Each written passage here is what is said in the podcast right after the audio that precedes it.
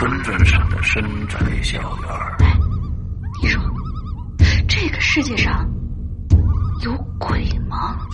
夜幕下的私人旅馆。我杀人了！我杀人了！我杀人了！吃人的泥娃娃。什么东西啊？唯一能够救我的，就是他的人皮。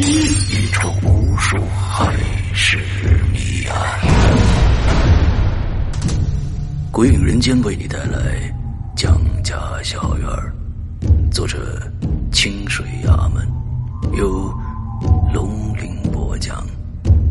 二零一七年九月二十九日，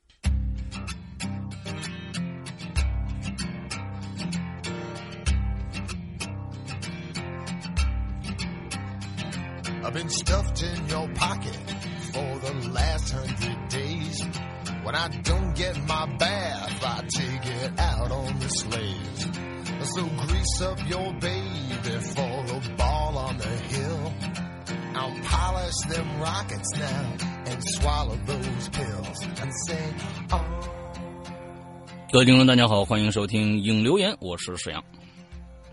嘿嘿嘿嘿，我是大玲玲。呃，好，我们今天什么都不说啊，对，最好什么都别说。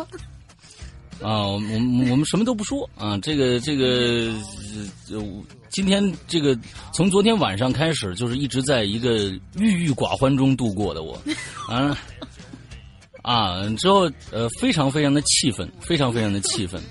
呃，我我不说也不行，我必须跟大家说一下 整个事件的来龙去脉。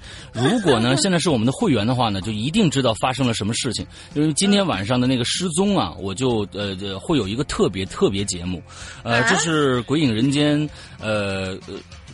成立以来六年，我唯一做过的一次一一期像这样的一期节目，是异常煽情的一期节目，也是策划了很长时间的一期节目。对，完了之后呢，呃，最后最后就被就被就被一下子无情的打击到，打击到零了，你知道吧？啊，完了之后就呃没有办法，为什么呢？我跟他，完了我给为什么是这样子呢？大家听一下啊。呃，这件事情非常非常的八卦，非常非常的血呼啦擦啊！这这个这个特别特别狗血的一件事情啊！完了之后呢，啊、呃，上个星期呢，为什么又变成狗血了？对啊，非常狗血啊！我现在觉得这个事情，我就是我就是多余，你知道吧？我做这件事情不是真的不是真的不是真的不是 太多余了，因为上个星期呢，上个星期星期六二十六号是龙陵一百一十八岁的诞辰。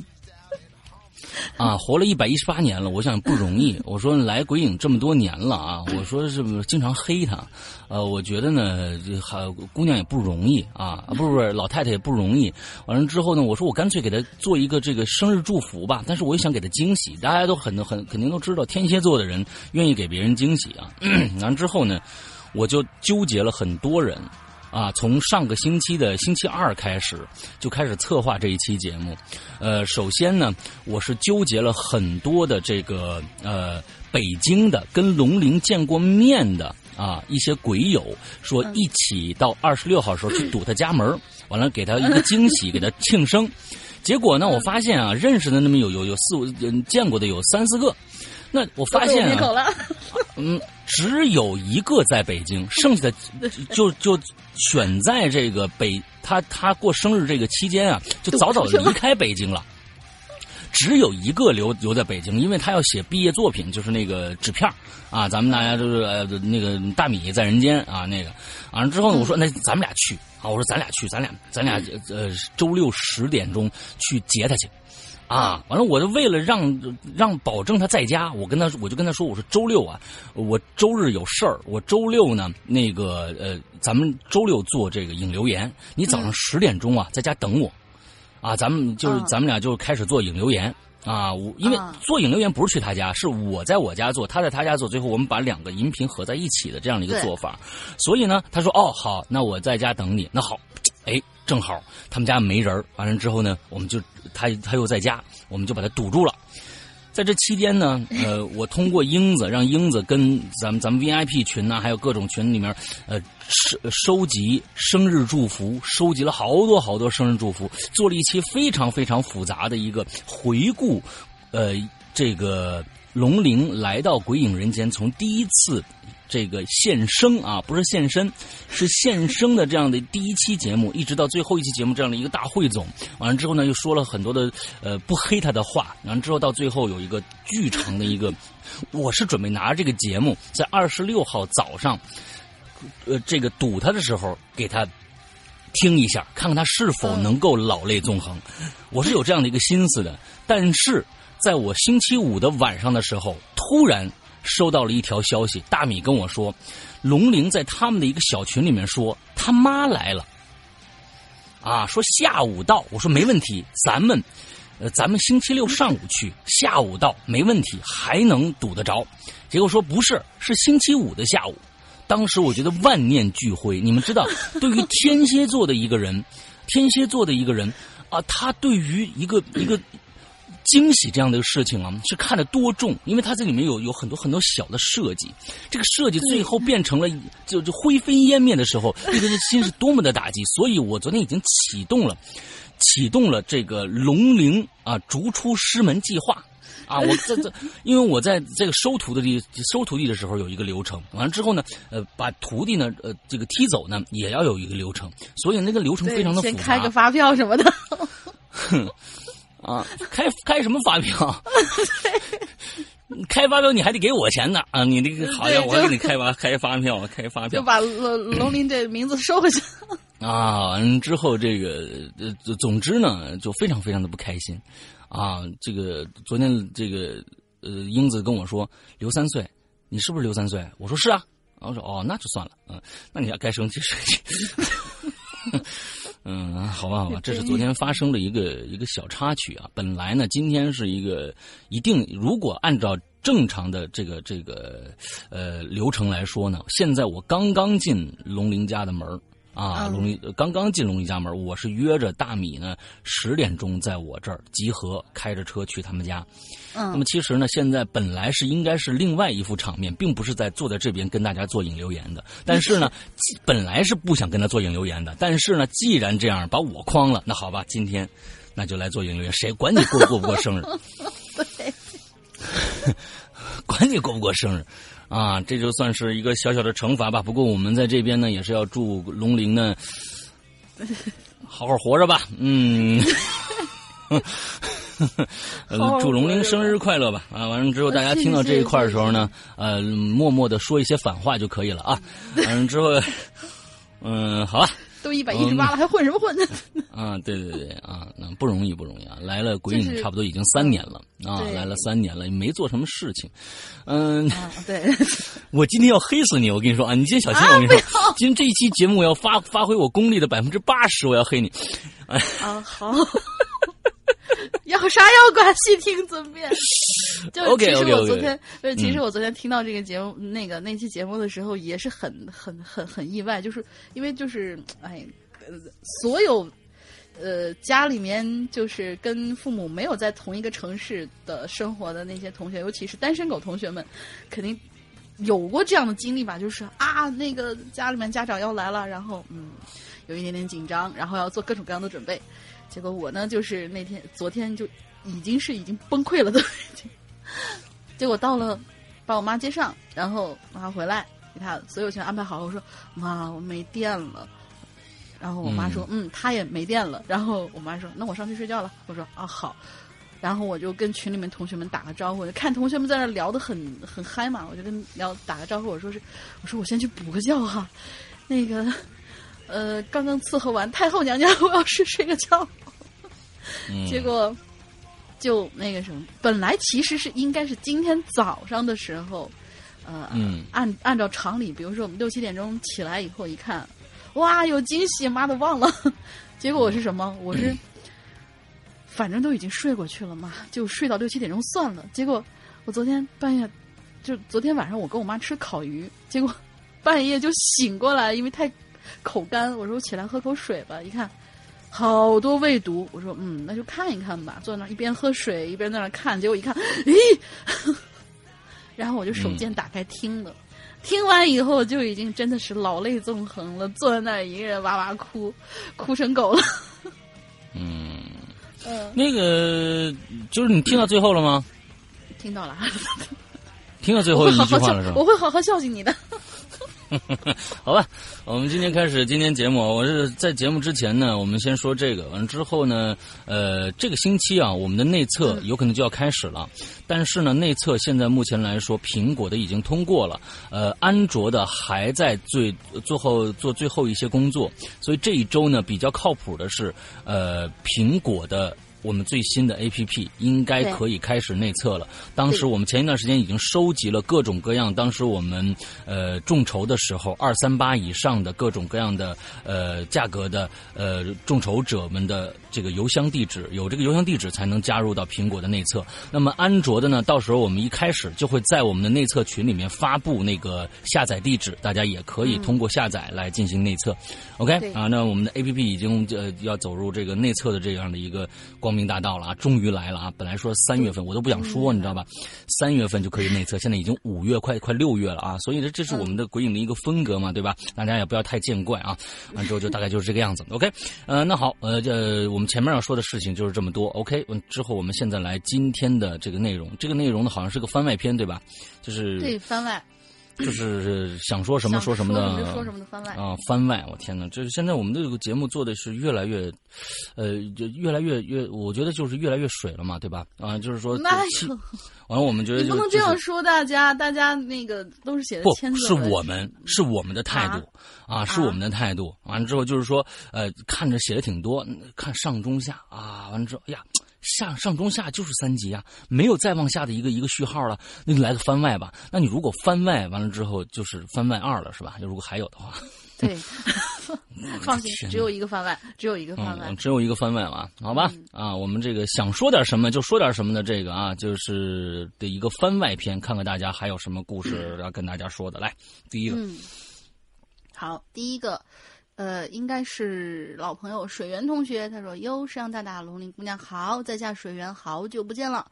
这次没有话题呀，我觉得可以像是校园 SP 那样，每个季度都来这么一次。哎，你怎么知道的？我会常来的。好了，废话不多，这次讲我一个初中发生的故事。那年我是初二，学校组织我们呢去本地山里的森林野营，嗯，时长大概是三天。”作为城里长大的孩子，对野外呀有着 莫大的兴趣，以至于我们在出发之前一晚上都没怎么好好睡觉。嗯，那时候是相当的孩子气，这也导致了我第二天就黑着眼圈就出发了。一路上 跟同学们说，你还能出发啊？不是说什么老师啊、家长来啊什么这种事儿发生完了之后就出发不了了，是吧？嗯，对对对，还不错。虽然是顶着黑，不是你那么小的时候就开始长黑眼圈了吗？也挺了不起的。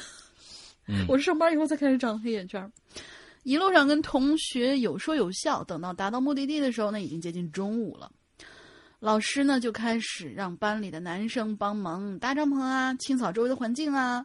等这些准备工作都做完的时候，我那原本就处于回光返照的 H P，嗯，惠普，嗯，哦，惠普，哦对，OK，H P 就是生命值。啊！哦，苏克苏克苏，一看就是不玩游戏。我的回光管反照的惠普啊，对，惠普，嗯，被消耗的一点都不剩。我连午饭都还没来得及吃，就先回到大帐篷里面，昏昏沉沉的睡了过去。估计跟我昨天一样。嗯，不知道过了多久，我醒了，这帐篷里头还是只有我一个人。我还以为只有我是假寐了一会儿。你假寐这么长时间啊？嗯，但周围。一片一片的寂静，我的帐篷呢？嗯，其实距离餐厅没有多远。我进来休息的时候，外面还是喧闹一片的，怎么一下就没声了呢？不过休息了一下，也感觉不是那么劳累了，于是打算先出去吃个饭。嗯，等我出了帐篷，我才注意到，外头好像也是只有我一个人。其他人好像是人间蒸发。这安静的仿若呃仿佛凝固的场景让我不寒而栗。我的第一个反应是，哎，这帮人是不是集体组织活动去了？我太我太早休息，导致把我落下了。我心说这帮人也太不厚道了吧。嗯，我心里这么想着。可是这么等不是办法呀，我就开始在营地周围找他们，找了很久很久，也终于也还是没找到。于是我放弃了，回了营地。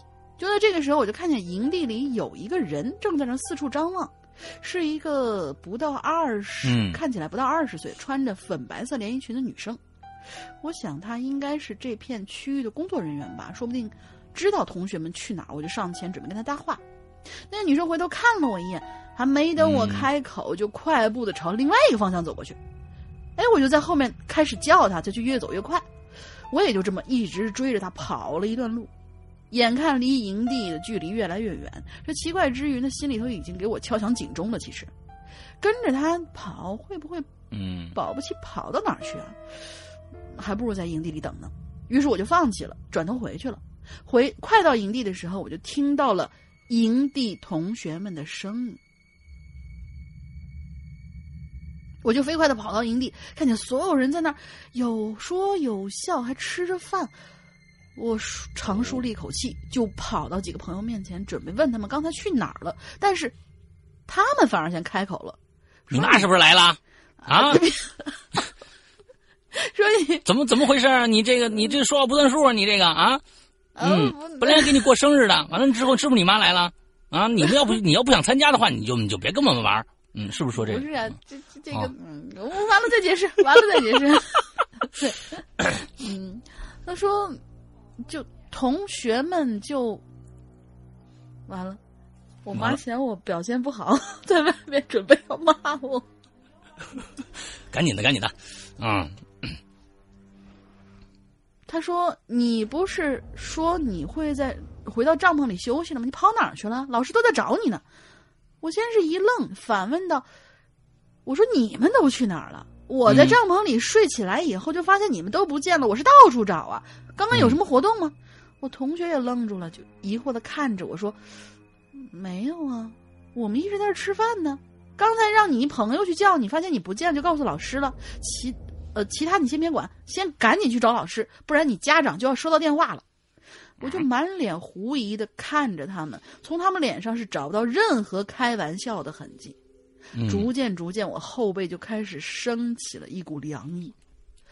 之后呢，老师找到了我，保不准就是挨了一顿批，我也不再狡辩什么了。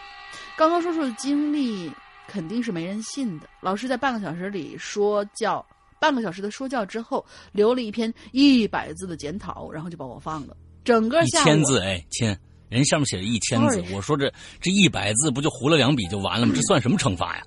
啊，就100字就你哦，我知道了，你现在开始在催眠我，你在催眠我。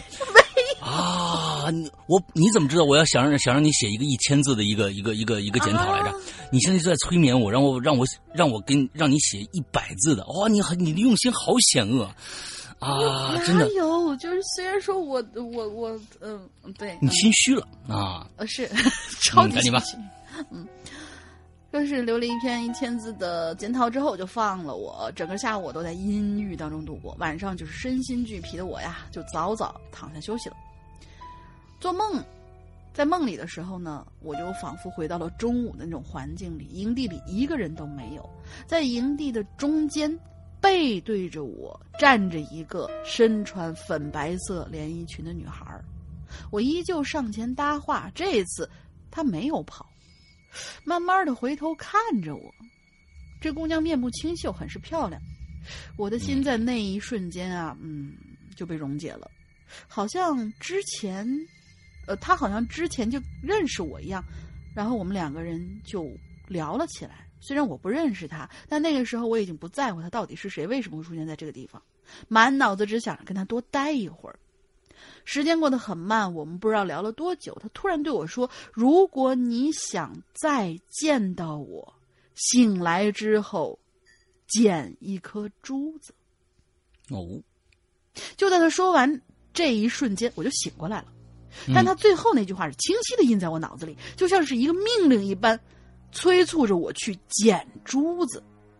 之后我就像是着了魔一样，在营地疯狂的找类似珠子一样的东西，同时也发动了全班同学在闲暇的时候帮我找。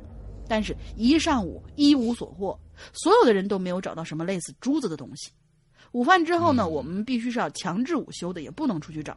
失望之余呢，我就回到了帐篷，就躺下准备休息。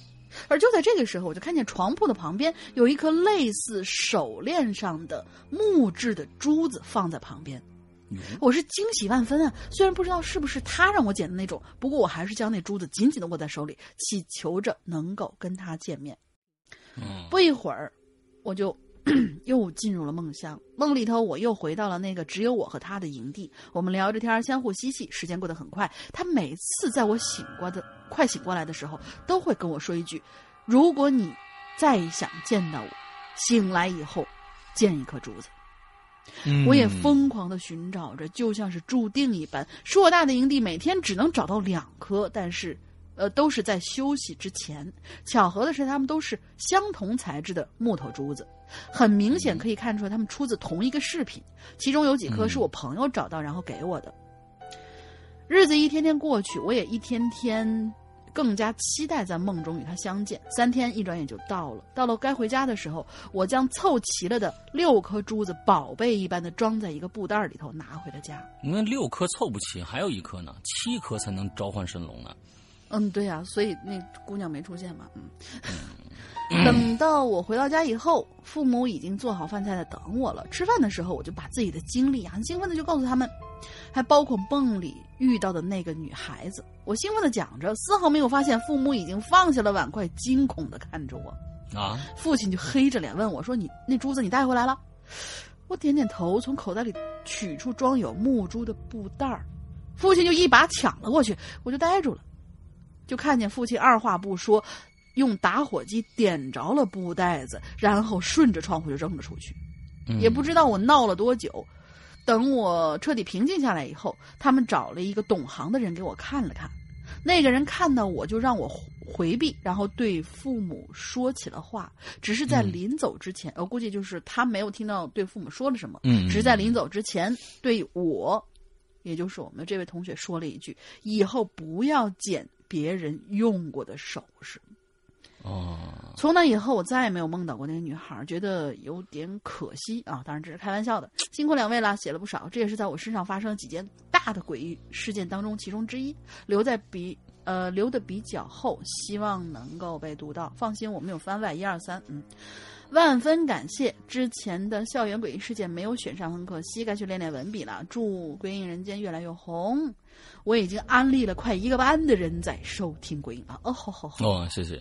嗯，啊，其实我觉得这个故事还是挺好玩的。我觉得这个这个这个木珠子这个这个事情简，大家小时候其实这个东西没有办法，因为呃，因为好奇心嘛，啊，经常会在路上看着一个什么东西就捡起来。啊，完了之后，说明就带回家了。这个小时候，我我我有一次是这样的一个经历。我小时候在家捡，我在外边捡过半半个木梳子。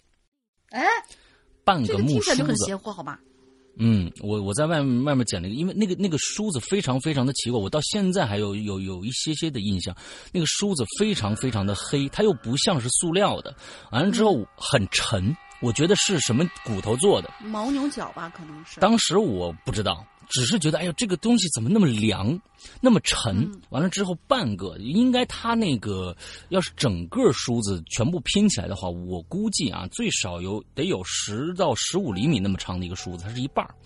完了之后呢，七八厘米那么长，我掂我小的手手手那个小时候手又小嘛，掂在手里面正好。哎呦，这个东西好漂亮！完了之后那个齿儿呢，它那个齿儿我记得特别清楚，它那个齿儿特别的密，特别的密。可能是篦子，也有可能是篦子。它那个齿儿特别的密。之后我就拿回家了。我当时是呃小学，大概也就一二年级。拿回家，我太奶，我太奶还在世呢。我大二的时候，我太奶才去的世，就是我爷爷的妈。嗯，看我拿着这么一个东西，他说哪儿的？东东北人哪儿的？我说我说这这我说外面捡的。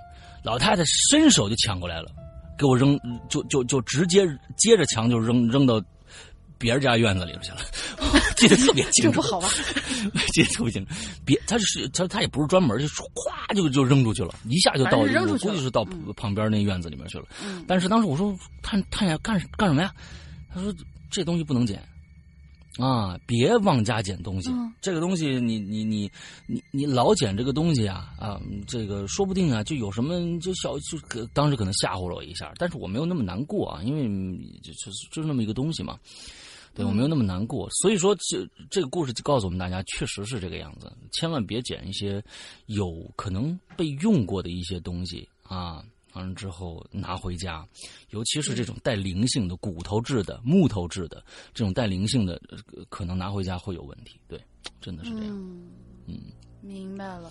那就是说，你小时候还是一个很乖的。要是我的话，我估计就反太奶就不在人世了，是吧？不是反其道而行之，就一定会去再把它捡回来。我看看到底会发生什么事。我小时候真的是这样一个小孩我小时候真的是这样一个小孩嗯，绝对要反其道而行之的那种人。哦，怪不得，嗯，我遇到了这样的一个事情啊，反其道而行之。哦，不，没有，为什么原来是这样？不是不是，我还是早点把把这个这个逐出师门这个仪式弄好，要不然我呀，我后半辈子没什么好事儿，没什么好过啊！我跟你说啊。好，接下来陶小胖啊，说个看到有看到的有趣的故事，来自得了吧作是呃这个作者叫得了吧，呃这个书的名字叫《轻短散》中的一个短篇叫《反乌托邦意志》。对，我觉得他这小段子一个个都蛮有点意思。哦，我觉得这个，我觉得人家说是抄的，就是抄的啊，这个非常好啊。有些人我们也也经常抄一些从网上截过来，说是自己写的，那就没什么意思了啊。嗯，来啊，反乌托邦意志当中的几个小故事，来看看是说的什么啊。嗯，又是一天，第啊，在这个好几个啊，第一个故事，又是一天，嗯，还是同样的事情，独立的办公室。各自忙碌、从来不打招呼的同事，对着电脑前传来的字母输入到另外一台电脑，这个就是我的工作。你们可能想象不到，就是这样的工作，月薪竟然有一万元呢！哇，啊，很有规律的，每十分钟就发出一个字母。开始我还好奇的试着去拼写，把它们。抄在自己身边的小纸上，可后来呀，可会发现这些是完全没有意义的。比如说 N 啊、M K、G W T J P，完全没有意义。但是为了这么多的工资，我还是努力的干下去了。嗯，那当然了，一一天八个小时很快就过去了，根本不会感到累。叮。这时候，一台电脑传来了一个 L。我不慌不忙的输入，把这个字母输入到了另外一台电脑，并按下了确认键。这故事完了啊！这这个第一个故事就这样，第一段就是不是就就就是这样完了？不知道啊，因为它后面还有好几段，就比如说第四个上面也有各种各样的字母，嗯。好，反正这第一段就完了啊！哎，大家现在我觉得呢，是不是有有你们可以做这样一个工作，把 N M K G W T J P 还有最后这个 L，你先记在纸上，哎，你看看后面能不能拼出一个什么有意义的东西来啊？好，第二个，第二段开始了啊！嗯，好，终于下班了，没什么比回到我。温暖的家，泡在浴缸里，洗上一个温暖的热水澡，更舒服的事儿了。最惬意的，也不过如此了吧？等等，这是什么呀？哦，为什么我的浴缸上贴着一张纸条呢？嗯，我家平时可就我一个人呢。我仔细的看了一下。纸条上呢，规规整整的写着两个字：“浴缸。”这是恶作剧吗？我把这纸纸条就撕下来了，我发现我的浴缸居然就不见了，取而代之的居然是一个纸板箱子。我就坐在这个纸板箱子里，水呢淹没了我的身体，可纸板箱子一点都没有被水浸透。嗯，等等，这水好像也有问题。我抬头看了一眼上方的莲蓬头，上面居然也有一张纸，这到底是谁在恶作剧呢？我撕下了莲蓬头上的纸条，眼前的莲蓬头就变成了一根破旧的棒球棒。哦，这是第二段完了啊！嗯，哎，这个故事有点诡异了啊！对，第三段，哎呀，我受不了了，医生，我我是不是病了呀？我能在各种东西上看见写有东西名字的纸纸条，只要我把那东西撕下来，那东西就会变得变成别的。比如说，桌子上如果有一张纸条，我撕下纸条，那桌子就会变成一颗大大石头，或者是或者别的什么奇怪的东西。嗯，医生无精打采的看了我一眼，哈，先生，我想你的工作压力太大了吧？那这样吧，我给你开一点安神的药吧。回家的路上，我看着手里的药，上面也贴着纸条呢，我就把这纸条撕下来了，这药啊，就变成了一个打气筒。哎，我就在想，我的病是不是更重了？第四步，当然，病得再重也得工作呀。第二天早上，我还是来到了公司，一天的工作又如期开始了。叮的一声，我左边的电脑又传来了一个符号，是一个 O。我对着另外一台电脑按下了 O，点了确定。等等等等等，不会吧？又来了！我这电脑的显示器上居然也有一张纸条，我的手啊，我下意识的抓住那张纸条，我又想，是不是，是不是我撕下来它，我的工作就会消失了？我不敢再想了，我收回了手。一分钟，两分钟，叮的一声，左边屏幕又跳出了下一个字母了，是一个 V。我醒了，对着另一台电脑颤抖的按下了 V 和确定。等一下，这有一个我醒了，他刚才也没有说他睡着了。嗯。没有哎，这个我醒了是个什么意思？我觉得这个这个我我是挺在意这三个字的啊。虽然可能它不不是什么，但是我觉得哎，我醒了，对着另外一台电脑颤抖的按下了 V 和确定啊。嗯，哎，我太喜欢这种故事了。我不知道大家大家喜不喜欢？我特别喜欢这种故事啊。我也喜欢。就特别喜特别像我们写当时那个我们我们做什么在人间不是不是鬼影重重啊什么那种那种那种氛围营造啊，怪的那种感觉。嗯，好，第五步。我这是怎么了呀？我不停的揉着双眼，我的眼睛难道坏了吗？我看看天花板，不是吧？我的天！我从来没有仔细观察天花板上。也贴着一张纸条，我这是要疯了！我就不信那个邪了，我就把凳子放在桌子上，吃力的爬上柜子，呃，蹬着踩上凳子，缓缓的站起来，触摸到天花板，我死死的我就抓着那张纸条，我就看着上面写着“光环公司大楼”，没错，这就是我公司的名字。接着。我嚓的一下，就把那纸条揭下来了。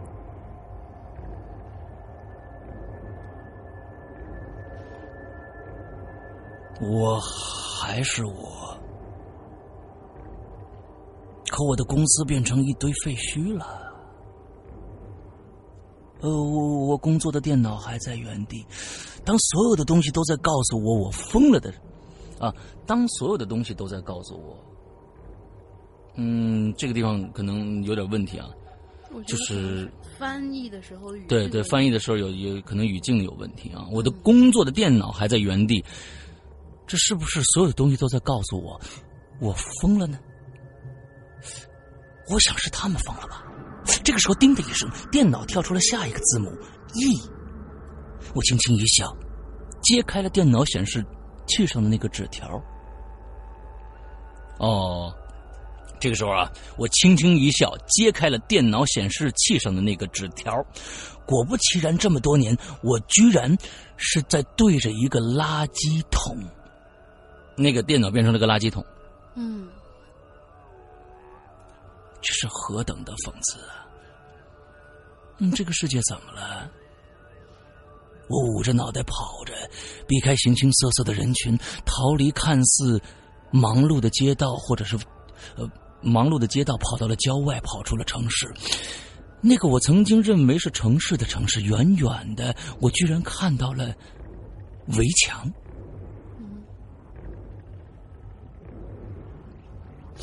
我从未离开的地方外，居然是一堵十几米高的围墙。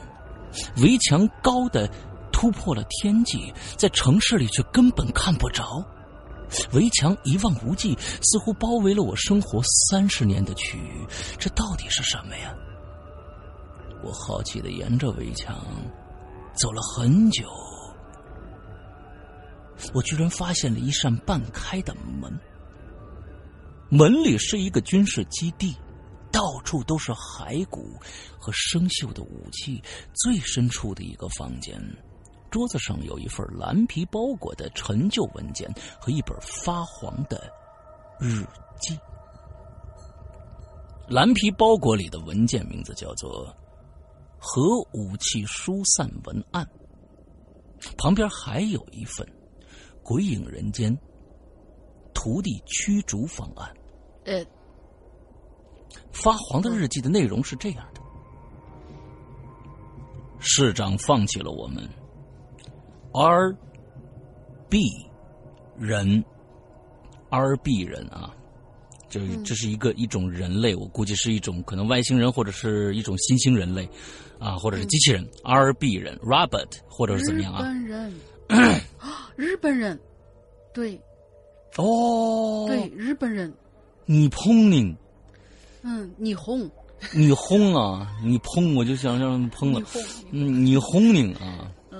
嗯，日本人对我们是这个意思吗？我不知道啊。我我不知道，就上面是这么写。咱们先别说，咱们就先按 R B 来说啊。啊，R B 人啊，嗯，对我特别想说那个词儿，R B 人对我们投放了核弹。政府放弃了我们这片区域，用巨大的高墙封死了出路。富人从市长那里。买了天价的逃生票，所有的出口都被重新焊接，根本没有出路。而我们这些穷人只能在爆炸之后苟延残喘的活着。不过，伽马医生没有放弃我们，哪怕我们已经被辐射尘埃变成畸形，生出的后代也一代比一代变异，靠吃泥土就可以生活。伽马医生是一个伟大的心理医生，他教会我们催眠的力量。他一直重复告诉我们的后代，在物体上贴上想要的东西的名字，就能看见想要的。这样一代一代的传承，我们那些变异的子孙子孙都相都继承了这种完美的幻觉，他们可以生活在这完美的乌托邦里。OK，解释了前面的一些过一些事情了啊。嗯，我双手抚摸过自己的脸颊，我变成了奇怪的样子。我清楚的看见我畸形的手臂，我大声的尖叫着。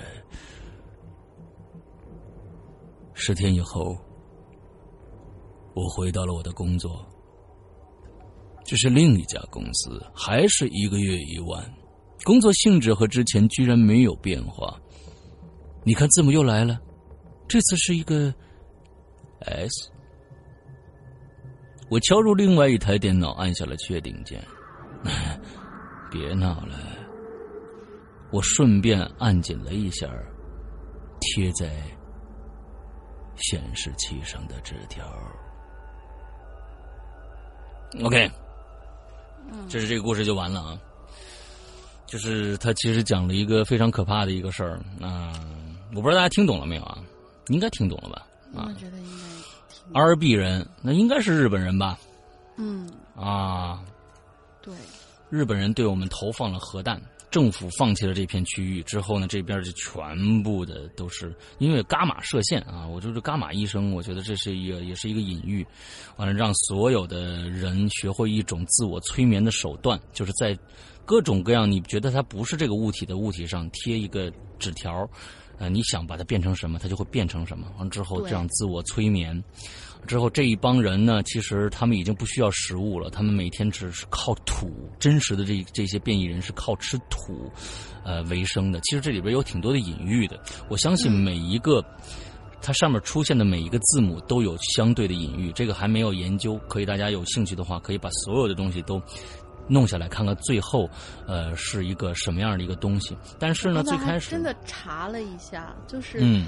呃，前面打出来那三个字母好像没有什么意思，因为它中间是 J P 的话是 Japan 的意思。对 Japan，然后后面就是呃，它陆陆续续打出的是 L O V E，嗯，Love，呃，然后但是前面的三个就是 N M K 和 G W T 这三个我没有查到很那个，哦，对，G W T 是核弹的意思。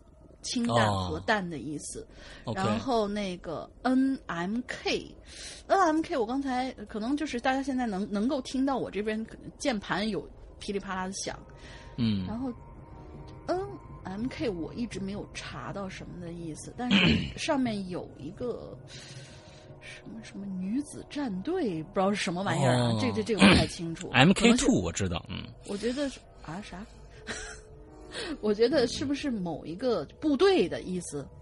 嗯，有没有可能会是这样？嗯，也有可能吧。就是核弹部队，日本，但是我们生活在这城市里，最后还有爱。嗯嗯，然后最后那个 S 不知道是什么意思。嗯，也许是下一个词的开那个首字母也说不定。嗯。很有意思的一个故事，死拉死拉的，嗯。啊啥？嗯，那很嗯，好吧，嗯，好，下一个，好这个故事不错啊，不错不错不错，很喜欢，谢谢陶小胖的同学的分享。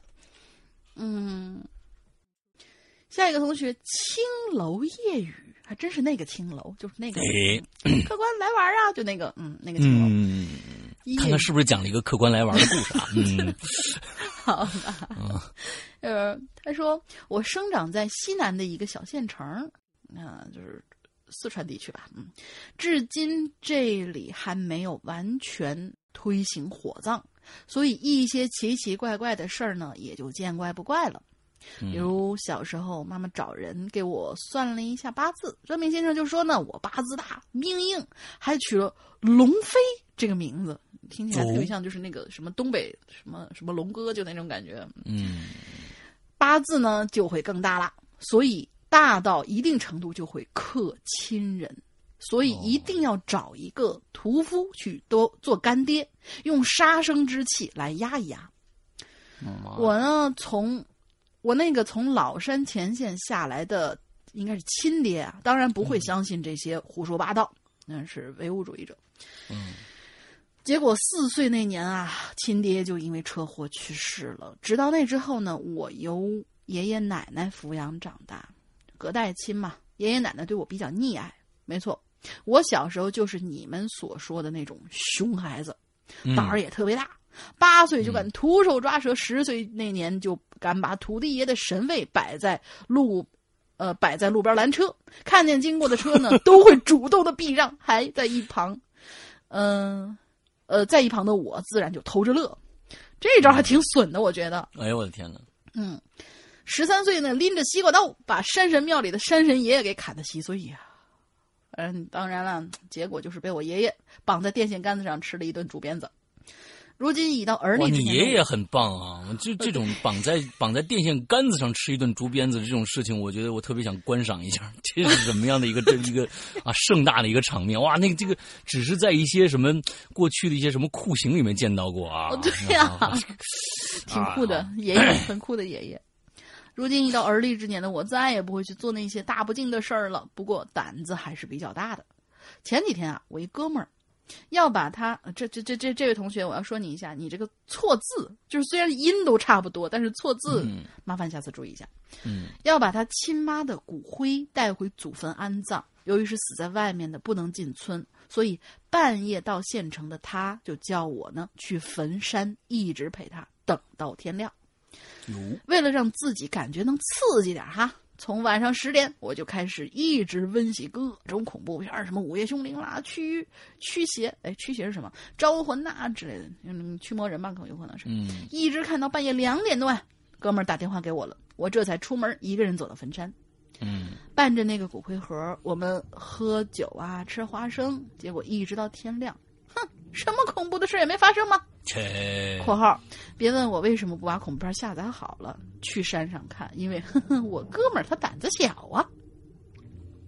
前面都是一堆废话啊，只是为了要证明在我身上肯定不会发生什么诡异的事儿，所以呢，我呢就以第一人称讲一讲发生在这位哥们儿身上的，算是恐怖经历吧，哦，那你前面这半这这都就是就是不是为了这个就是臭显摆的，啊，对不是为这故事铺垫的是吧？对，他是用来臭显摆啊的。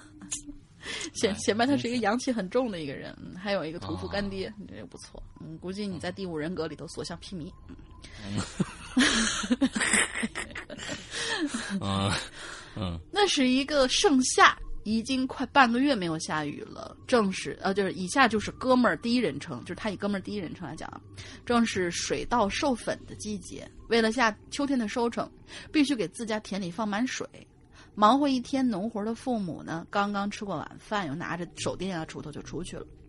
我呢，就一个人在家看了一会儿电视，就上床睡觉了，听着窗外的微风和蛙鸣，渐渐的睡下。可就在这迷迷糊糊的时候，就听见了啪啪啪啪缓慢的敲门声。嗯，我觉得可能是父母回来了吧，当时也没多想，因为我根本就没有从里面插门，也就迷迷糊糊的起床去开门了。睡眼惺忪的我，缓慢的打开了对开的大木门，月光还挺明亮的，只是门外一个人都没有。爸妈，我在那叫了两声，那没有人答应。我觉得，嗯，可能是风吹的吧，也就没有在意。于是提起裤子，又走到了院坝边上去放起了水。可就当我转身还在提裤子的时候，就看见那房梁上垂下来一根绳子，而那绳子上面吊着一个人，是一个新娘子。呃，是是一个一身新娘子红色衣，穿着新娘子红色衣裙的人，红盖头包裹她整个的头，那根绳绳子垂着，连同红色的盖头一起捆在了她脖子上，整个人是随风飘摇，脚上那双白布鞋还在啪啪的点着木门。再一次睁开眼睛，已经是白天了。丢魂请神婆这种事儿就不必多说了。后来听我妈说呀，房梁上其实吊着的是一个稻草人，红色塑料布呢包裹着全身，脚上扎着穿着一双纸扎的鞋，是有人呐在下咒，有可能是外村有一家，因为，嗯呃外村有一家因为放水有过节的人，什么意思？啊是你把是尿人身上了对，你你把尿撒着人家的那个 啊就是导致人家的田里面施肥过重，然后死了一片，然后人家就给你下咒了，是吗？这这这个是尿人身上了还是怎么着啊？嗯，对，嗯，好了，这个故事讲完了。至于后面吵架什么的，就没必要在这儿浪费两位的口水了。前面我说的土地爷神位呢，也有一个故事。如果有缘，下次我来讲。呃，如果有缘，下次我来讲。我呢不算一个无神论者。关于鬼神这件事儿呢，你不能证明它存在，也不能证明它不存在。只要心中无所畏惧，问心无愧，什么邪门歪道、魑魅魍魉，通通都是纸老虎。那你也不能这么干呀，亲。是是是是，对，好家伙，拿人土地爷的庙放马路当间去啊！你看还那个拿刀去劈人家那个火火什么火神庙的那个啊，你这这也是挺那个什么的。对，一般这种孩子呀，一般这种孩子都是老天爷选的，啊，有一些呢是老天爷选的。那他小时候他自己不不他不自知，其实他在小时候他不自知，但是呢是老天爷选的，让他去就是特别的雄一点去帮助很多很多的地方渡劫。哦，张小乙，哼，就张小乙，突然想起来这个。渡劫，嗯，这个有这个事儿啊。对，嗯，好，下一个鲜红的电话机，一听这个名字啊，就觉得血呼啦擦的啊。对我看到这个名字的时候，我就想起我们之前经常留言，最近不怎么出现的那个穿红旗袍的女人。哦，对她好久没有出现，不知道是不是把密码给忘了，你知道吧？鲜 红的电话机，嗯啊，世阳哥、龙鳞妹子二位好，这是本人第三次留言了。本期主题呢，可以畅所欲言，特地来投稿。今年春节我返回老家过年，由于父母呢在外地工作呀，没法回来团聚啊。根据当地新房第一个春节必须要有人住的这个传统啊，那我呢就必须当一回空巢老人啊。你有多大岁数了您？那还您就就空巢老人了？这个啊是是八十一了。嗯，不，但他叫我师阳哥、龙灵妹子啊。呃，对，你看那些就是那种古惑仔那种电电影里面，就是辈分再大那些人，但是他层级小的时候，他管上面那些新上位的那些扛把子也都是哎某某哥、某某哥。哦，是这样，就这个意思。大概我的新家啊，我的新家是在老城区，以前的这边是城乡结合部，所以呢，房子大都呢大多呢都是建在自家的这个宅基地上啊，一层两户那种。由于城市扩建啊，这边成了市中心了，啊，虽然热闹，但也很吵。那其实呢，不适合安居。晚上周边的这个美食广场啊，要到凌晨一两点才歇业。而卧室窗户对面的这个对着这一街的一面啊，啊，我一边咒骂当年的这个房屋这个设计师啊，一边把被子抱到沙发上，准备在这个沙发上呢对付一下。好歹啊，这边这个客厅阳台啊。呃，面对的是深宅大院啊。关起卧室的门以后呢，还是比较寂静的。窝在沙发里看电视，长途开车加上电视剧的这个催眠，不一会儿啊，哎，我就睡着了。嗯，我这个人呢，常年的这个睡眠质量差，容易做梦。加上沙发毕竟比比不了床舒服，对吧？感觉身体呢特别别扭。我迷迷瞪瞪的，我就听到耳边传来了一阵阵的类似于锯木头的声音。锯一会儿呢，然后就是一声“啪”的一声，就像是木匠师傅那个撅那个那个木头。嗯，人在。睡眠不好的时候啊，会容易特别的烦躁。我闭着眼睛揉着太阳穴，试着呀，睁着眼睛，避开有点刺眼的电视机的那个光线。这个时候，我就发现电视机屏幕全是雪花点儿。注意了啊！现在大家在电视上还有多少？嗯，还有几个人能看到雪花点儿的？基本上看不到雪花点没有了。嗯，哎，这出现了全是雪花点换了几个屏幕都显示该频道未授权。空荡荡的客厅里万籁俱寂，刚才听到的那个锯木头的声音也戛然而止。我突然就从心里产生了一种莫名的恐惧感，我不敢。正对电视屏幕了，忙把身子躺下来，就发现呢，天花板的这个吊顶镜面里头正反射出自己扭曲的脸的样子。顿时一身冷汗呢，用左手挡着眼睛，右手胡乱的在沙发边的这个茶几上啊摸着遥控器，也不顾打翻的水杯，关上电视，蒙着头。胡思乱想的几乎一夜未眠，一直处于半梦半醒的状态。耳边呢总是有这个巨声、巨东西的声音，时而悠长，时而清脆，直到外边天蒙蒙亮了，我才稍稍安心睡着了。除夕夜在老婆家吃完晚饭啊，我去一个铁哥们家，死缠烂打的，硬是把他。忽悠着陪我过除夕，嗯，什么意思？除夕夜在在老婆家吃完晚饭，哦，就他们他还必须是要回到他这个空家空家里来，嗯嗯 嗯，我去可铁哥们家死缠烂打啊，硬是让他陪我来过除夕，可是可能还是有点心里不舒服吧。虽说是新家，但也算是二手房。是吧？只要度过今天晚上，我任务就完成了。接下来几天呢，我可以去老丈人家过夜了。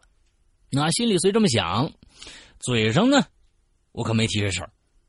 我这哥们儿是小学同学，我们俩呢一起呢在一起就叙叙旧啊，是吧？一聊啊聊一一晚上那种的。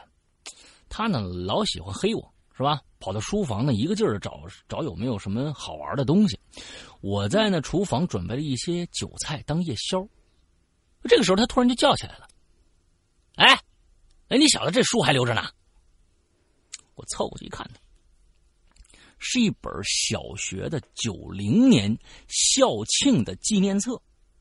哦，最后几页呢，还有当年全年级的花名册。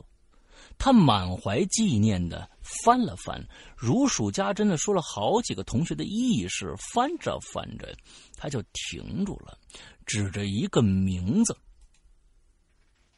哎，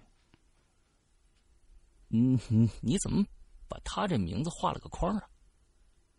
大家都知道画框啊，名字画框什么意思啊？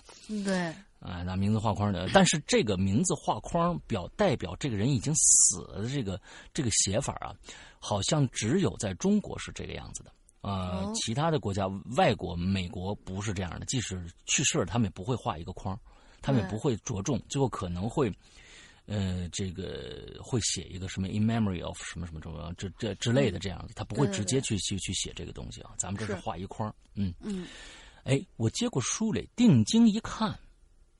那真有一个名字被我画了个框，而且呢，笔记很久了，红色的水笔啊，痕迹已经模糊了。还是用红色的框，天哪！哎，你看看啊，哎，已经模糊了。不过这个人呢，比我们高两个年级。我这铁哥们有点激动的拍了我一下，哎，我记得了，不就是九六年那个案子呀？周日那个时候，当时发生事儿那天，你你还在我们家做作业呢吧？哎，我这同学这么一提醒我，我就想起来当天那个案子来了。瞬间呢，我心里开始涌上了一种奇怪的感觉，我就对他说：“嗯，你你你你你抬头看天花板上那个人是你吗？”他老爸是警察，我这同学老爸是警察，所以他天生啊没有那种畏惧心理。抬了抬头看了看，问我废话。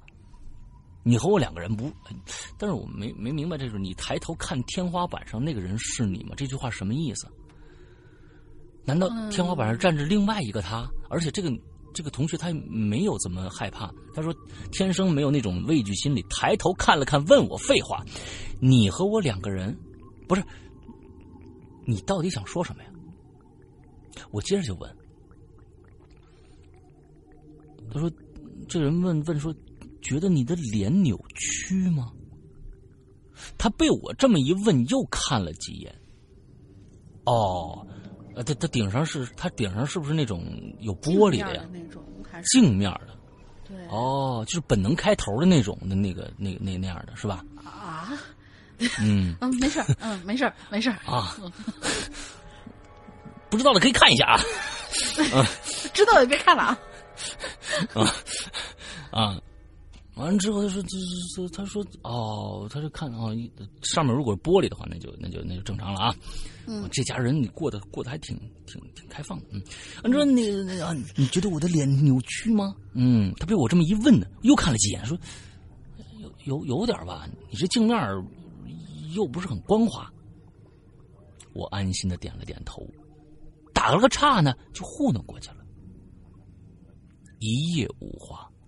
次日清晨，我们找遍了大街小巷，才找到了一家早点铺子。边吃边聊，他有意无意的问我：“昨天晚上什么意思？你怎么问我什么？能看着我上面那个另外一个我吗？你还问我什么什么脸扭不扭曲？什么意思啊你？”我沉吟了一会儿，还是说出了自己的心里话：“哎，哥们儿，昨天你说的那案子，我想起来了。”好像案发现场就在我现在住那附近，没准就是在我家这栋。他有点惊吓到了，他又问我，我又问他：“哎，你爸不是警察吗？能不能查到当年的这个案情的这个发生地点呢？”他摇了摇头：“不是，我爸管管羁押的，不是刑警啊。”我有点失望，我又补了一句。哎，帮忙问问吧。这件事过了一周，我和家人返回工作地上班，也没多想。直到一个工作日下午，那铁哥们打电话给我，他说呢，让他爸托了人稍微的了解了一下，案发地点并不在我们家这栋楼，但很近，只隔了一面墙的另一栋宾馆里，原先是个别墅。整个案情是这样的：当年啊，那小孩十二岁左右，父母才离异，他妈呢和一个社会人因歌厅跳舞认识了。社会人呢经常出入他们家里，小孩觉得这个是这个人导致了他父母离异的，心生不满，两个人常有口角。终于在九六年夏季的一个周日，小孩被蓄谋已久的社会人绑在沙发上勒死了。我还以为是小孩把他杀了呢。最残忍的是，凶手为了掩盖罪行，将孩子用铁锯分了尸，又剁成肉块扔进了下水道。不过案情还是很快查出来了，凶手被绳之以法。听完哥们儿的话，我的心稍微安了一点毕竟案件也沉冤昭雪了，死去的灵魂也会得以超生吧。那年他刚好小学毕业，果然。比鬼神更怕的是人心。好了，我的故事就讲到这儿，谢谢。嗯，哦，对，死了的确确对对是那个十二岁的他那个他们那个同学，嗯嗯，就画框的那个同学。对，但是你想想啊，晚上听着锯东西的声音，叭，又跟掰掰木板那个，那那那个是撅骨头棒子的吧？对，撅骨头棒子的啊！那想想想想还是挺好的，想象嘛啊，人类失去想象，世界将会怎样嘛？对吧？嗯嗯。好，下一个。但是又有一句话，就是人类一思考，上帝就发笑。你说到底想还是不想呢？那得看想什么了。啊，那得看想什么了。好吧。啊，你比如说我，我这个就是，那是，那我天，那上帝都笑趴下去了。吓上帝吓得肚子腹肌练出练出十六块来，笑的，啊！您说你还想给你徒弟过生日？你想什么呢？啊！我就说了，我为什么知道这样的一个一个一个一个啊一个孽缘，你知道吧？这是个孽缘是吗？啊，这个孽缘完了之后呢，我为什么让你？我就是想让我开心嘛，对吧？就看你们俩怎么打啊！我把你气死才好呢。上帝在上上上面就看着我，他说你呀，早点启动那个什么什么什么逐出师门计划吧，要不然你等着。去吧啊！我跟你说，我早看出头来了啊！哈哈，又开始笑。我跟你说啊，你就是因为这点事儿，上帝十六块腹肌啊，够了，是够。但其实是这个样子，就是呃，什么样子？其实认识我人时间长了以后都知道，就是一般过生日的时候，我能够就是。尽量啊，能够啊，就是基本上都是在生日那天跟我妈在一起的。而且就是之前明哥聊起来，明哥其实也说过嘛，就是在自己过生日的时候一定要给妈妈打电话。嗯，我在一本书上看，就说是其实每个人的生日那一天正好就是母亲受难的那一天，所以一定要去给妈妈打电话。所以我每年过生日的时候都是肯定是要跟我妈在一块儿。你妈，你妈电话号码多少？待会儿我给她打个电话，今天把你弄死啊！受难日啊！不要这个样子一百一十八年前差点弄死我，我今天弄死你。嗯，好，下一个，下一个。好吧，嗯，下一个同学叫景墨，这个同学的稿子其实是让英子姐在那个群里面帮着转过来的，在此感谢一下英子姐。嗯，他说是妈妈说他初中的时候啊，就是景墨说是他妈妈说他初中的时候呢，社会还很封建，男女谈恋爱呢都是不敢光明正大的。你现在初中有些小孩，俩人想我跟你说啊，牵牵个小手也不敢。这样的啊，我我在这儿说一下啊，锦墨，咱们这儿呢，这个写写这个故事的时候，社会还很封建，这个话不能说，封建社会早就被我们啊这个摒除掉了。你知道吧？我估计呢，你妈呢那个时候是不是那么开放？哎，这这个话就对了。你不能说社会还很封建，这个事情就不对了啊！你知道吧？你你你否认了我党的很大很多的这些功绩，你知道吧？我觉得，我觉得是人心还不够开放吧，应该是。嗯嗯。那个时候呢，大家都觉得，要一旦出生出发生这件事儿，就觉得很害羞。嗯。妈妈隔壁班呢有一个学习非常好的姑娘，就早恋了。女孩子班里呢有一个嘴长的姑娘，就告诉了班主任，这种打小报告的人就应该拉出去枪毙，枪毙死。嗯，一般情况下呀，在学生学习特别好并且不过分的情况之下，这老师呢最多也就是警告一下。但是呢，他呀，这女孩的这个班主任呢，就把这女孩的家长给叫叫来了。班主任把这件事报告了校长，校长选择处分并且开除那个女孩。过了吧，亲。然后那个女孩的爸爸呢，在所有老师面前打了她，那男孩也因此转学了。就在一个星期呃的某一天晚上，女孩跑去学校，在一棵树上上吊自杀了。当时虽然是破四旧，但是学校长呢还是选择封了这块地，并且警告所有学生不许靠近这儿。嗯，直到有一天。我妈妈跟她的小伙伴一起去玩，刚好路过那儿，我妈就提议说：“咱们去那儿玩啊！”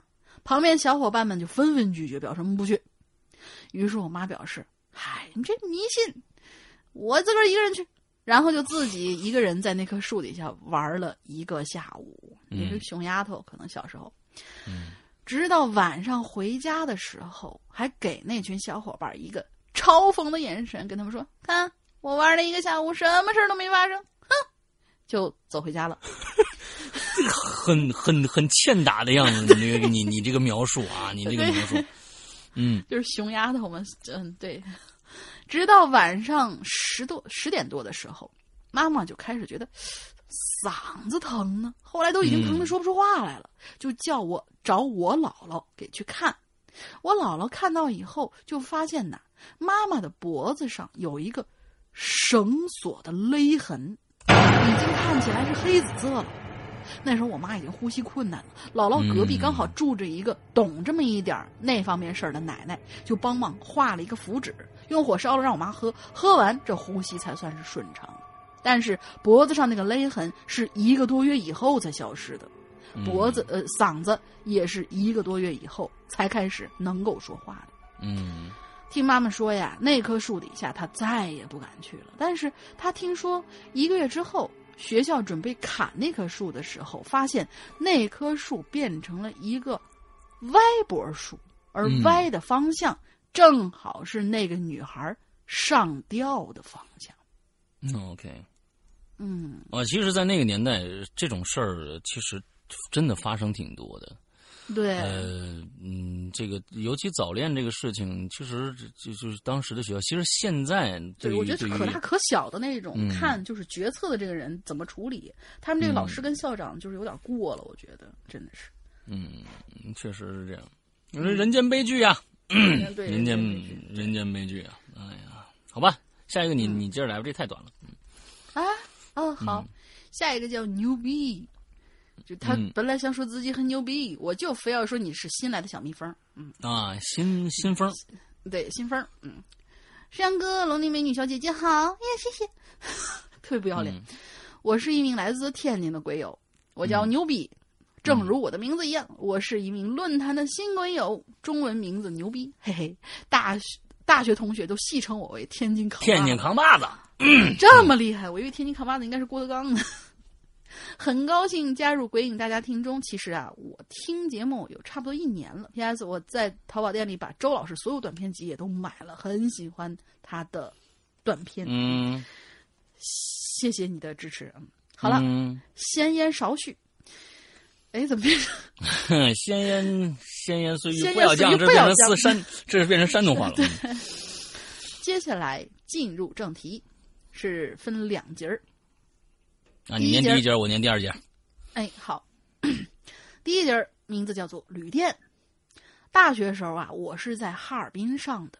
我女朋友，东北人叫做媳媳妇儿是什么意思？媳妇儿媳媳妇，就是他媳妇儿，那他不能打一个媳妇儿后面媳妇儿，媳妇儿，啊，这是发音呢。哦，明白了。我儿媳妇儿，啊，啊我媳妇儿对，嗯，我媳妇儿长得可磕碜了，那就这这个，嗯 我会把这句录下来，然后告诉师娘的。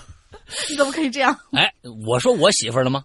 啊，嗯我你说的我我嗯我说新丰的媳妇儿，嗯嗯，好吧。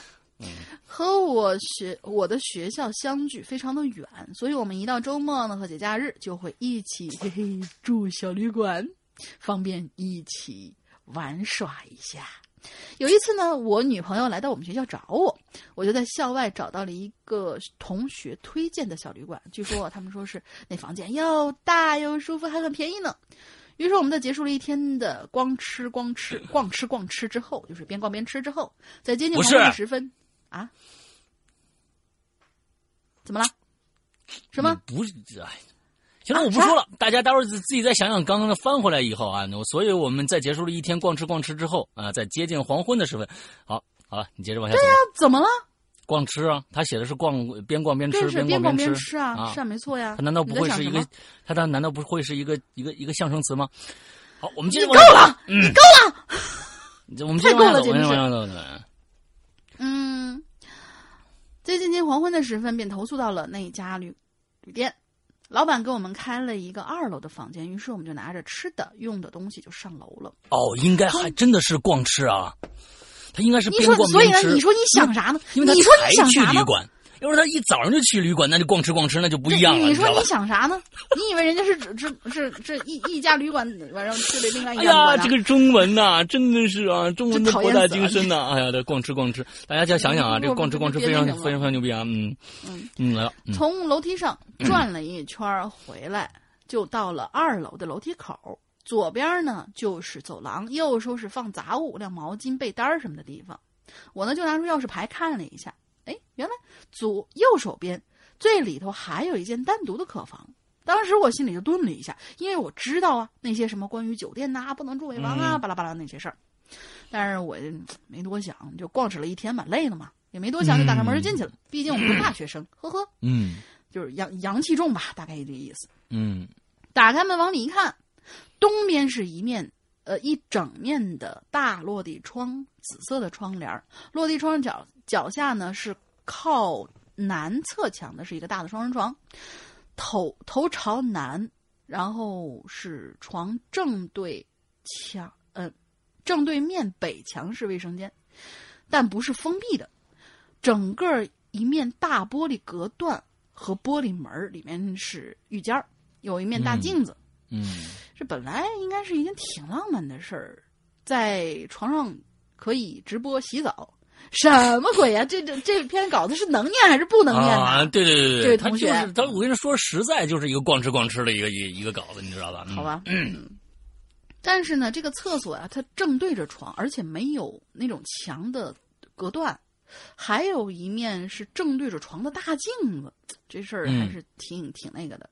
其他呢，还有电脑啊、电视啊，还有一些陈设，就不做不做赘述了。看到这个格局，我心里又顿了一下，心情复杂呀。但是为了不破坏比较好的这种气氛吧，就没有说。吃吃喝喝，忙活了一个晚上。我天哪，那你们早上到底干嘛去？逛吃逛吃已经一天了，完你晚上又吃吃喝喝，你们这一天是，你们不干正事儿啊？你们 干点正事吧！你这是房费多贵啊！你这不说说说了吗？就相拥而言了啊嗯。啊结果我呢，却是翻来覆去就睡不着了，因为熄灯之后啊，整个房间就开始显得特别的诡异。嗯。外面呢，隐隐约约树影婆娑呀，因为嗯。床边啊就是整个的落地窗，隐隐约约的就传来街道上时不时的各种响动。嗯。再看那黑黢黢的厕所镜子，我就越来越不安，隐约就感觉这事儿不对呀、因为呢，我就开始冒汗，而且还是冷汗。于是我就抱紧了我女朋友，把被子往上拉了拉，但是冷汗还是越流越多，并且我感觉自己好像开始发烧了，因为脖子那儿开始发热，并且呼出的是热气儿，不是你平常呼出的是冷气儿啊？嗯，他们家都用拿它当空调用啊。对于是呢，我就抓抓住了脖子上的玉佩（括号那玉佩啊是母亲大人送我保平安的）。到了后来，嗯我发现我只要戴着就会做噩梦，然后哦反复几次呢，我就不戴了。哎，真是坑！嗯你回去看看啊，你那玉佩上面是不是以前上面有那个什么裂纹或者说磕碎的地方，但是你没注意。因为我也遇到过类似于像你这样的一一情况，但是也就是一个玉佩上面有一条细纹儿，后来那玉佩我就不戴了。到最后实在受不了了，就把灯给打开了。我女朋友迷迷糊糊说：“你开灯干啥玩意儿？你睡觉呢？”睡觉不是，人家东北东北女朋友，哦，东北女朋友啊。对，东北女朋友，啊你干啥呢？睡觉呢？我说啊，我不太舒服，睡不着，你先睡吧。于是我女朋友就一脸不高兴的把头扎进我怀里睡着了。后来我开着灯躺了一晚上，直到东边那个窗户里隐隐的传出亮光，我才关上了灯，慢慢的睡过去。到了上午天大亮，我才睡醒，发烧呢也自然而然就好了。但是我女朋友却因为我开灯没有睡好，第二天眼睛肿了，嘚啵嘚啵了很久。我对她说：“其实昨天晚上我感觉不太好，这房子肯定是风水有问题。”后来呢，我们就换地方住了，就再也没发生其他的一些奇怪的事儿。你你你说这个故事是不是就只讲了哐哧哐哧，完了之后还没讲明白，懂吧？你这这这这这个这个这个这个这个是个什么故事啊？不是，就是呃，这这，我觉得跟那个风水的格局有关系，因为就是据说啊，就是那种落地的大窗，如果你没有什么、嗯、比较那个隔挡啊、窗帘什么的，是容易嗯有、有这样的情况发生的。嗯，好，他的第二个故事叫泰国啊，泰国。之后呢，我们呢又又旷吃了一天啊。之后呢，时间来到了我们毕业之后有，本事拿天津话说，天津话我得我得我得我有变变调。我跟我跟我的一个哥们儿，他天津人，如果跟他在一起，我说一会儿我就能转他那个味儿。我也是啊有很多的这个话呀是非常非常有侵略性的。第一是东北话，第二嗯天津话，第三个四川话，其实也有也有侵略侵略性。我觉得你四川话、山东话，我觉得都挺那个的。嗯 完嗯就有侵略性啊。完了之后，嗯时间来到了我们毕业之后，在各自呢开始工作之前呢，我和我媳妇呢去了一次泰国。这一次啊，总体玩的很开心哈、这你光你女朋友主要是不是你女朋友主要是陪你去做手术去了是吧？你们俩决定当闺蜜，啊是是不是这？这这除了第除了一天呐，嗯，这这不是太好。那是在参观大佛寺和皇宫之后啊，曼谷，我们应该呢是来到皇宫的内院，应该是皇室成员居住的那个寝宫之类的地方。哇，那寝宫你知道吧，还可以旷吃啊！大家呢都在那边边拍照啊，边走边拍照。导游呢那边解释，说这里边啊啊是哪个人住的地方啊？这雕像是啥啥呀？泰国导游也是东北去的是吗？对对，他们专门有侵略性嘛，你知道吧？这个语言有侵略性。跟这个人呢待了几天啊，他就也这味儿了，巴拉巴拉说了萨瓦迪卡什么的，那那个昆巴巴，萨瓦迪卡呀，啊，萨瓦迪卡呀。啊，对啊，嗯，我和我女友，我和我女友啊是那种不按常理出牌的人，哎，于是我们就发现了一座小桥，就赶紧呢，我就赶紧说，哎，那媳妇过来拍照。这桥上的石墩子，石墩子上有好多那个金色儿的那个小娃娃，可可爱了。于是呢，我给那朋我我那个媳妇拍了好多照片和那个桥的照片啊。这个时候啊，导游就发现我们掉队了，赶紧过来叫我们，跟我说：“哎，你你你们是不是跟那桥上小鬼拍照了？”我当时一愣啊，啊我赶紧赶紧就跟导导这导导游又说了，说赶赶紧删了，赶紧删了。那个是不能随便合照的，会跟上你们的。哇！周围这个人赶紧附和呀，赶紧删了吧！啊，要不然哐吃不了了，赶紧的。那小鬼啊，小鬼小鬼可可怕了，我你见过小鬼没？啊，什么这样的，挺吓人的啊。于是呢，我就拿起，于是呢，我就赶紧拿起相机删了。啊，这晚上大家玩够了，有几个大叔呢，就说咱晚上去夜总会呗，是不是？看看人妖啥的。那不是这特色吗？特色吗？这不是在这儿哈？我和你，我这我和女友呢就没兴趣啊，我就和导游呢，还有导游的阿姨，嗯，什么意思？他他们是导游，还有个导游的阿姨，导游爸爸的二媳二媳妇儿。哦，导游爸爸的二媳妇儿啊！你们这个人际关系好的是好复杂呀，好乱呐。嗯，一起我们这几个人啊，导游和导游的这个阿姨啊，就是导游爸爸的二媳妇儿，一二媳妇儿啊。对呀，我一直在想这二媳妇这啥意思？哎，不对呀，泰国是不能重婚的呀，应该是后妈吧？是不是？我觉得应该可能是后妈。对，对，我们就一直在外边等。由于和导游聊得来，那就是他呢就请我们呢去附近呢吃烧烤和那个凉拌木瓜啊，是一种泰国的小吃。哇，吃的那个开心。后来呢，各自呢就回回酒店了。我呢。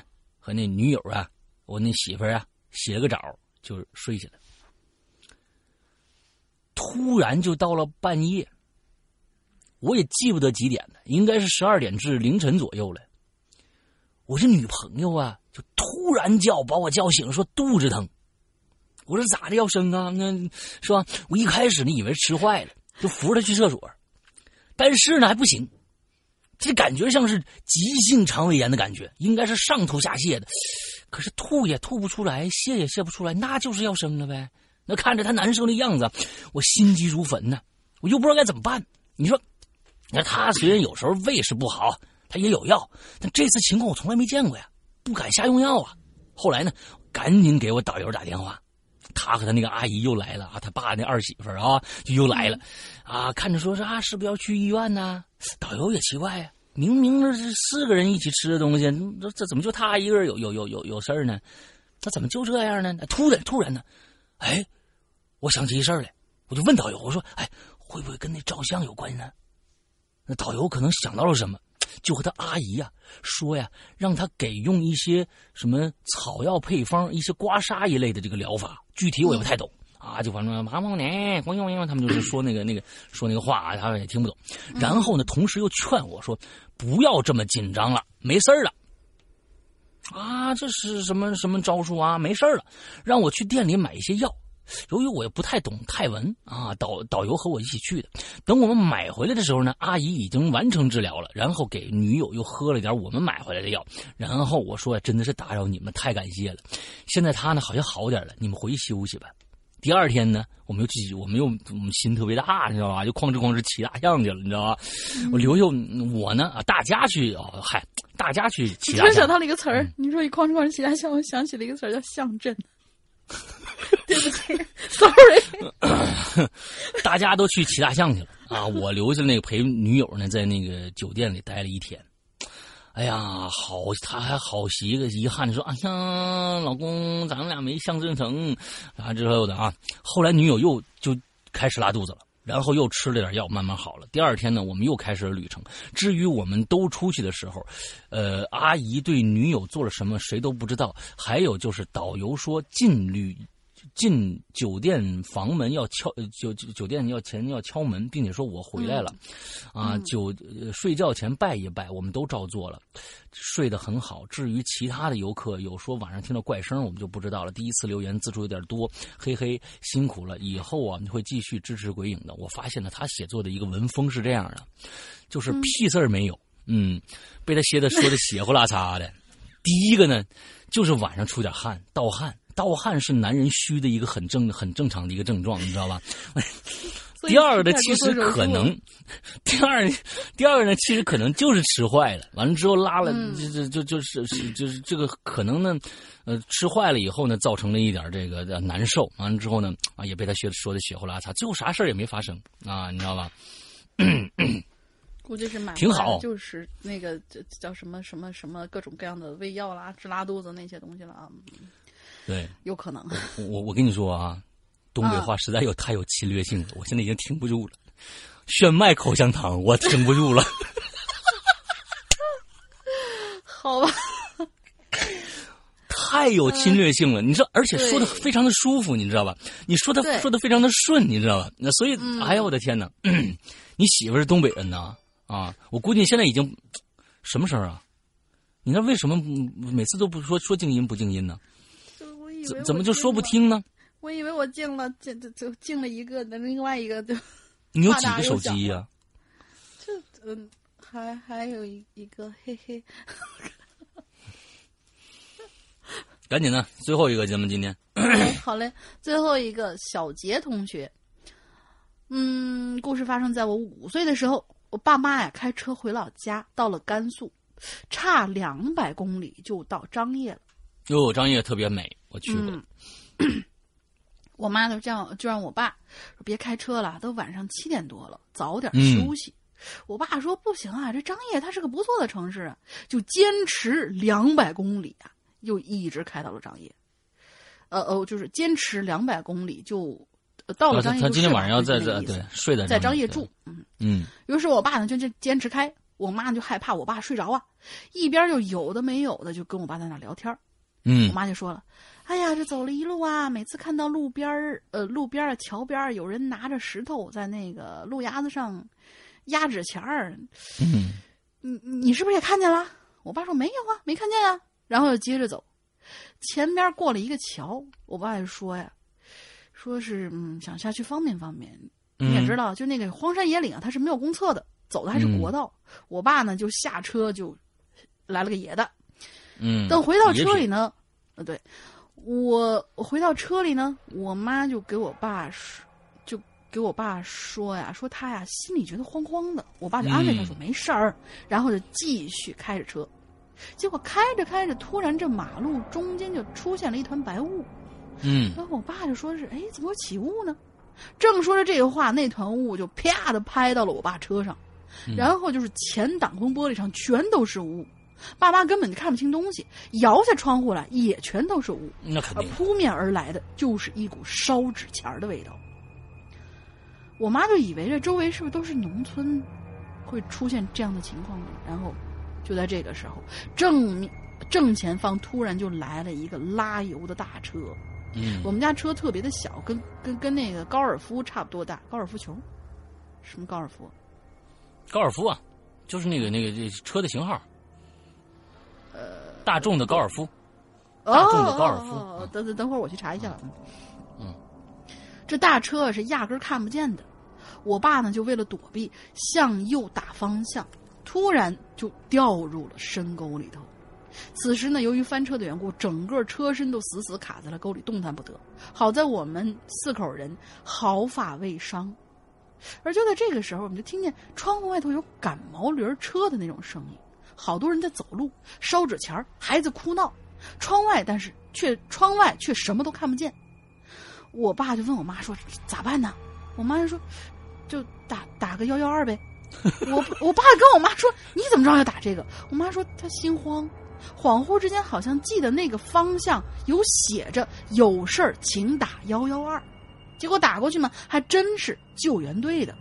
由于深沟把那个车都卡死了，拖了六个钟头才开，才才给撬出来，车子都都给拖坏了。不过我们一家人都没事儿。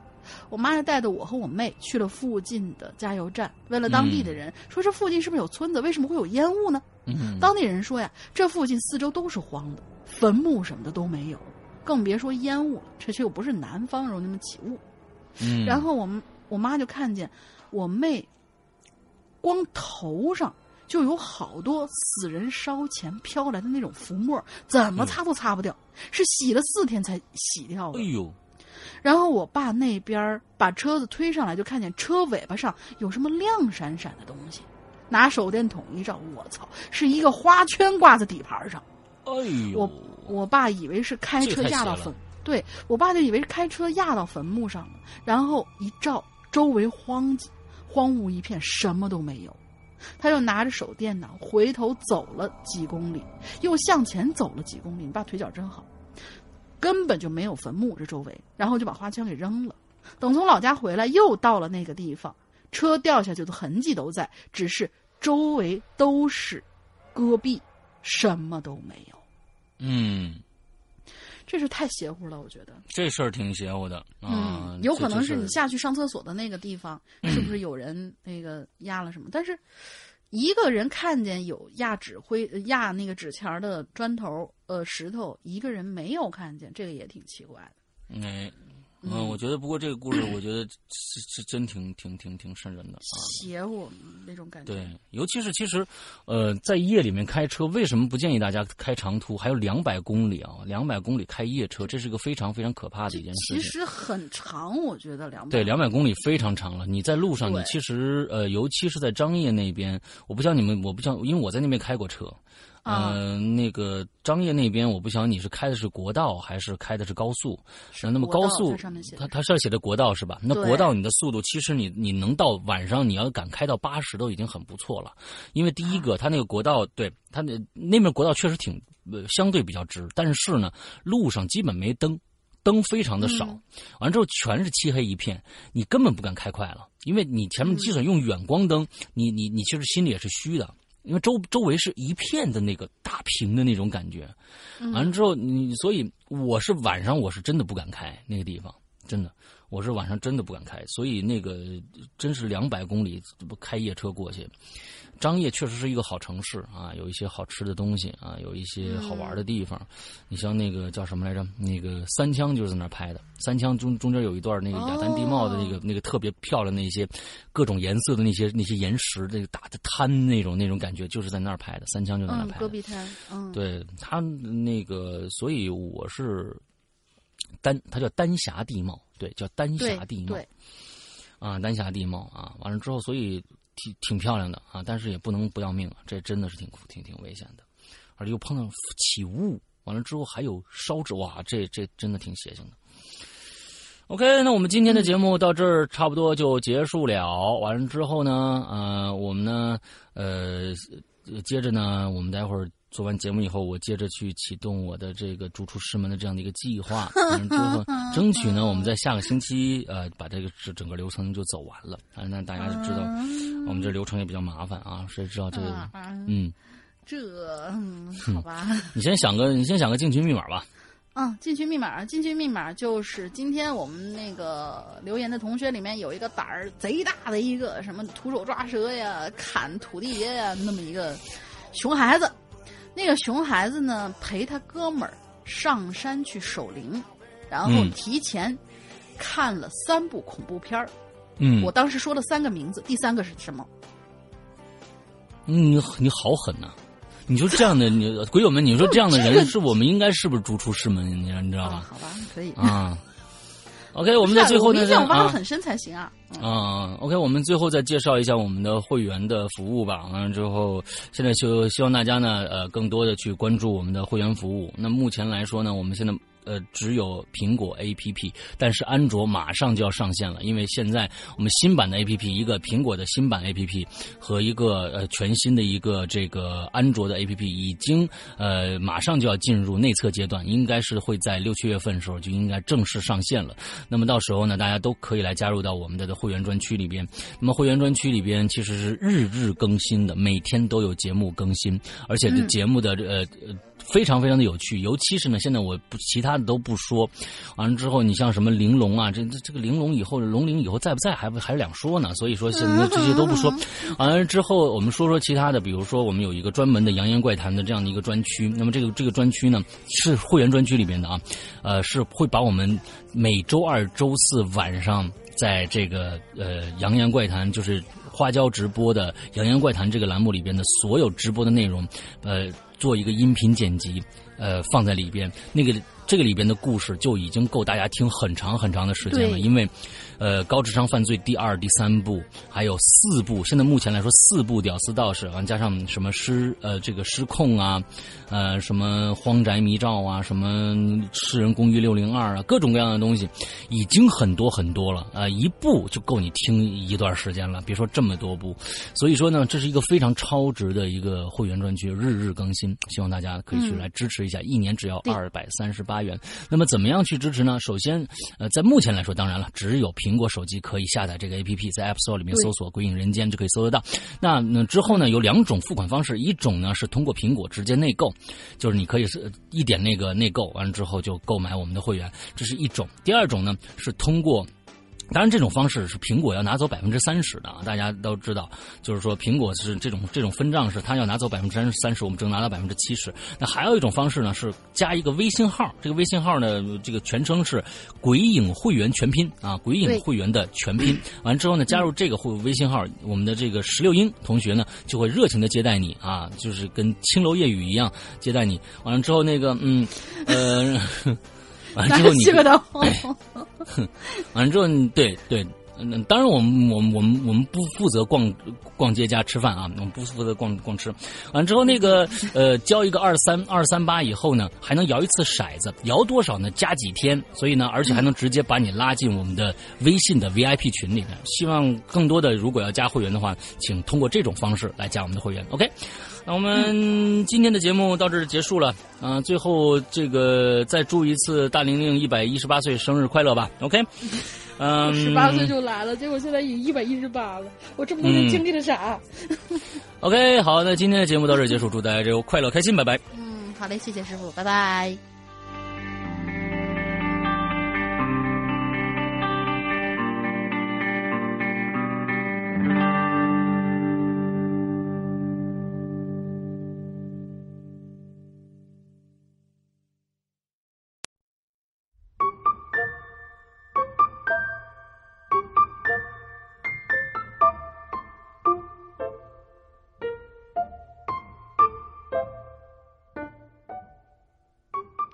位亲爱的宝宝们，周一快乐！欢迎大家收听这一期的每周一歌，我是永远永远不爱你们的大玲玲。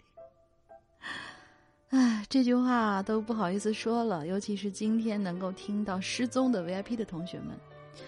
其实我觉得生日这件事儿，其实蛮私人化的，尤其是作为女生，年纪越大就越不想大张旗鼓，所以想着一个人悄悄咪咪过去也就算了。但是，真的真的没有想到，大家背着我做了这么大一件事儿，而且是一个透露口风的都没有，所以感动感激无以为报。今天呢，我就特意行使一回特权，唱一首《浮生未歇》给大家，在这里向你们保证，十年之约，我记得，只要你们不散不离，我必一世相依。浮生不歇，我们不散，鬼影永远不老。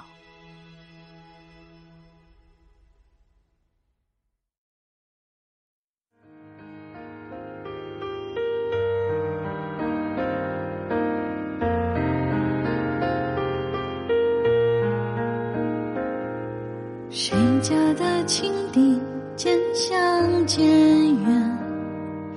唱过浮生多少年？谁家长短的金色丝弦？今七夕风冷楼阙。谁蛾眉轻敛绣流年？谁比肩天涯仗剑？谁今夕一别，几度流连？花期渐远，短的流年，不如就此相忘于尘世间。今夜无风无月，星河天悬。听罢笛声绕云烟，看却花谢离恨，天再相见。方知浮生未歇。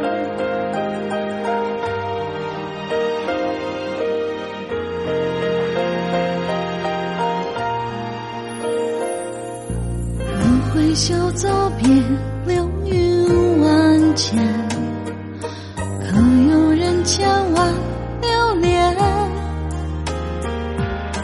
若今夕一别，一别永年，苍山覆雪，浮生尽现。今夕隔世百年，一眼忘却。只叹他轻许了誓言，把千年咒怨轻言，成全了谁的情缘？他不见，他手上花相约，不如就此相忘于尘世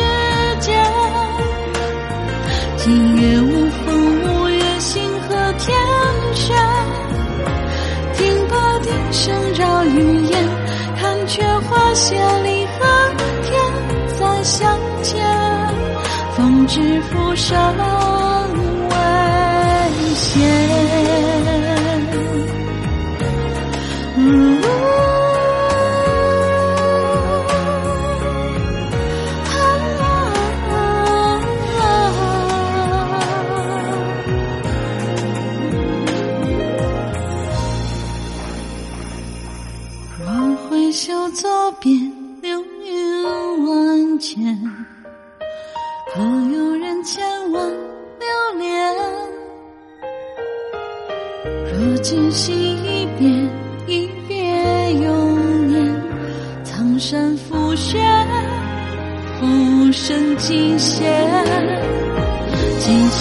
是百年，一眼忘却。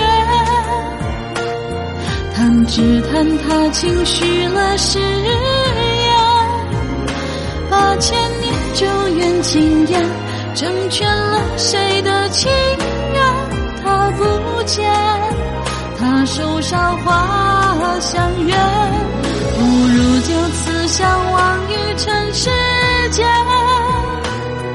今夜无，星河天悬。